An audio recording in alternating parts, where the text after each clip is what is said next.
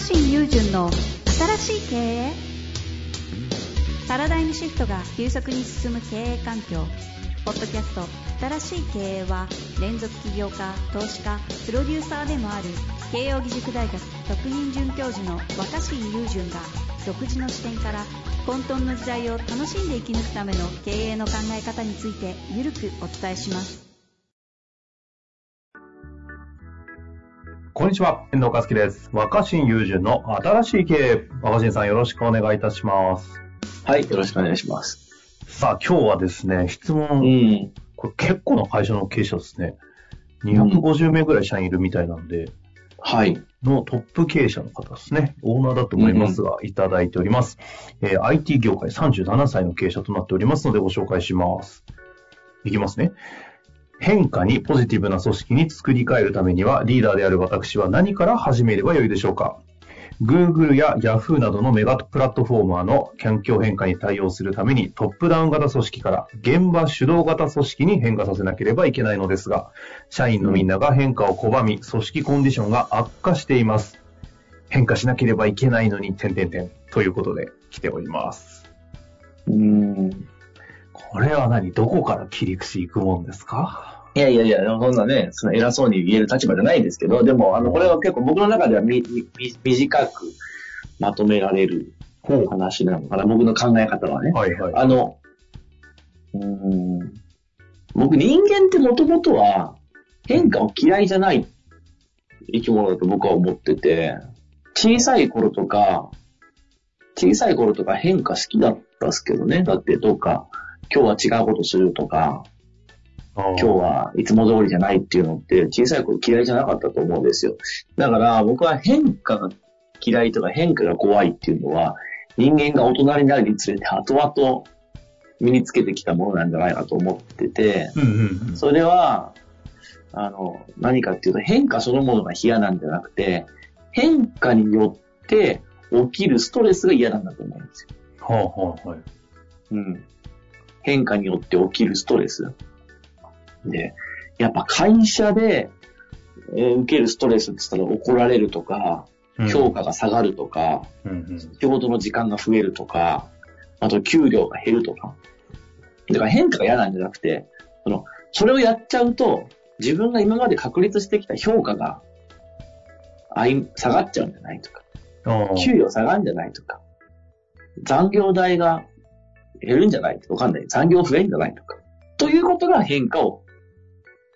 えっ、と、拒む変化を嫌だと拒む。うん、ようにしてるだけだと僕は思ってるんですよね。だから、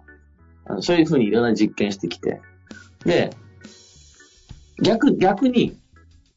いや、これをやって変化するから今までと違う形になっちゃうけど、その変化してる間に、それによって評価を下げたりしないし、うんうん。給料も下げたりしないし、うん大丈夫だよっていうふうに、僕安心な約束されてれば、人って変化を楽しむものだと思ってるんです。よ。だからその社長がいきなりさあみんなこれからは変化の時代だと自分が頭で考えて変化しろみたいな。そして結果は厳しく見るからなとか言われたらさ、そんななんか、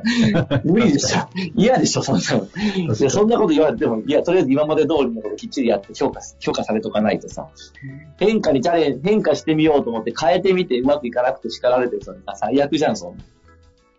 だから僕はやっぱりその変化するときっていうのは、いろんなものの判断基準も一緒に変わることが多いじゃないですか。うんうんうん。やってたことも変わるわけだし、結果も変わるわけだから、判断基準とか評価基準が変わると思うんです。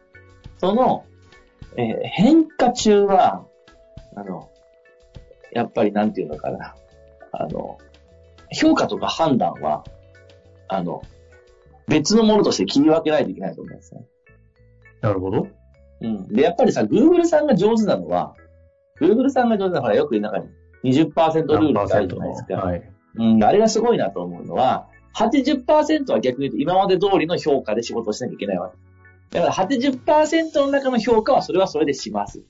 ただし20%ルールの中でやったら20%の中身に関しては、その評価とは切り分けてるってことが大事だと思う。うんうん。そっちでド失敗しても、80%の方でめちゃくちゃしっかりやってれば、20%の方の自由時間のド失敗は、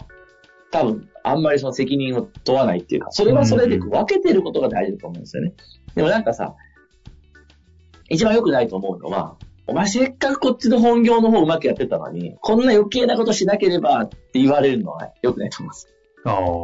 あ。それだとその20%、20%は自由なことしなさいとか、新しいことしなさいって言われても、そっちの失敗が一生懸命やってた8割の方に影響するんだったらやりたくなくないですか？うんうんうん。確かに。うん。だから僕はね、その、えっと、ある仕事をしてる人に、100%いきなり全部変化に対応してやれっていうのは難しいと思うんです。だから、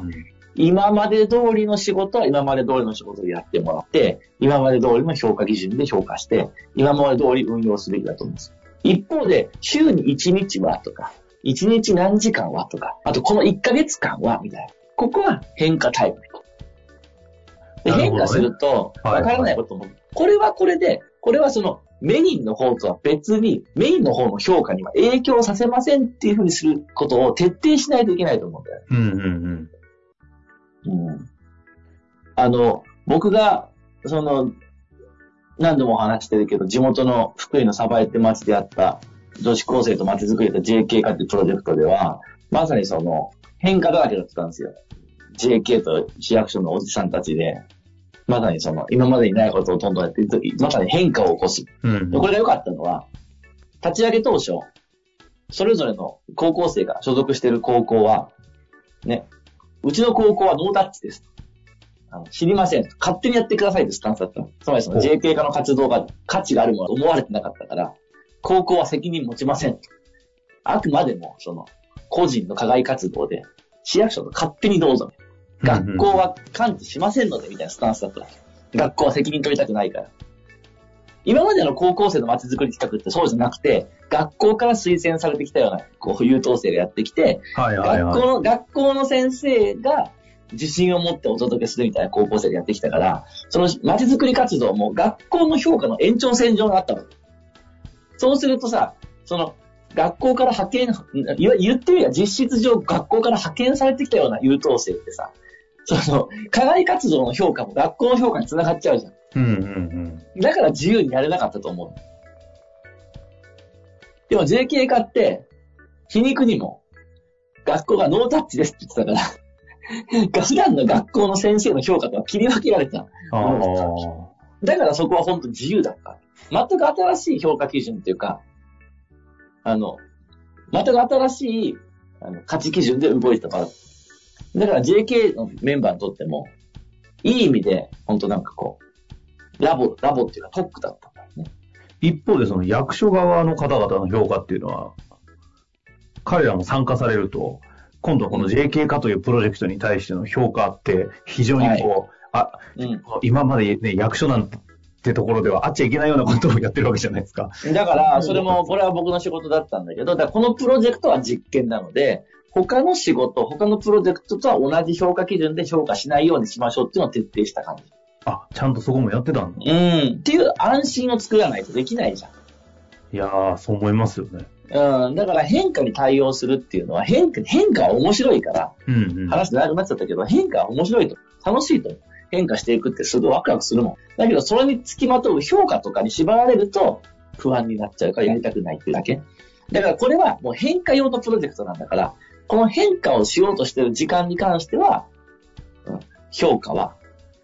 その評価しないというか、失敗を気にしないみたいこれちなみに質問に最後戻ると、な。この会社、あれじゃないですか、トップダウン型から現場主導型っていうと、なんかこう、もうそもそも組織の抜本改革みたいな感じで、こう、要素として一部を変化するっていうよりも、根本的に組織変革しようとしてるのかなというふうな、ふうに思っちゃうんですけど、うん。そうなると、うん。この部分的な評価とか、こう、うん。ここは変えるんだよみたいなことができず、いいからお前ら全部変えろよというような、こう、オーダーを出してるのか、出されてるようなー、そう。だから、それはやっぱなんか何でもかんでも0か100かって考えすぎですよね。そんなさ、うんやっぱトップダウンが機能する部分っていっぱいあるじゃない。だからトップダウンでちゃんと機能してるとこはやりつつ、もうトップダウンだけだと変化についていけないんだったら、トップダウンの中の組織において、ここはちょっと特殊なな例えばど。ボボトムアップを許し、トップがトップで指示しないとか、計画に縛られてない自由な部署だよとか、プロジェクトだよっていうふうに切り分けることが大事だと思う。切り分け現場て、主導型のこの部分、どこを操作させるのかっていうのをちゃんと決めて、そこを安心の場としてやるってことですね。そう。でもそれをだからといって突き放して分断するんじゃなくて、はいはい。これは必要だから。だから、必要悪ならぬ、なんか必要ゆるみたいな。必要ゆる、必要ゆるですみたいな。必要なゆるな、ゆるいなんですよみたいな。そういうなんか、いうふうにみんなが理解してて、あ、あれは自分たちとは違うやり方をしてるけど、あれ組織全体にとっては必要だ。だから Google の多分20%っていうのは、そういう許された必要ゆるになってる。うんそっちはそっちでやってて失敗しても本業の評価に影響いかないようにするってことによって本当に自由なことをやれる。変化に、変化に対応できるのかなって僕は思ってますけどこう。最後に、さその評価という基準で若新さんに質問なんですけど、その必要有の部分の評価みたいなものって、うんいろんな基準軸、その状況によってもだいぶだいぶ違うとは思うんですけど、うん。評価しにくいじゃないですか。既存のルールのもとでは評価できない。ここでも評価はある一定、何かしらでしなきゃいけないって時に、ここってどういうふうにいやー、それは、遠藤君めちゃくちゃいい質問で、そうだね、ちょ、すっごい重要な話だね。これ、この話だけで一回分行きたいぐらいなんだけど、コンはいはいコンパクトに言うと、うんうん既存のことをやることに関しての評価っていうのは、既存のことだから、既存の考え方で、その時点で評価できる。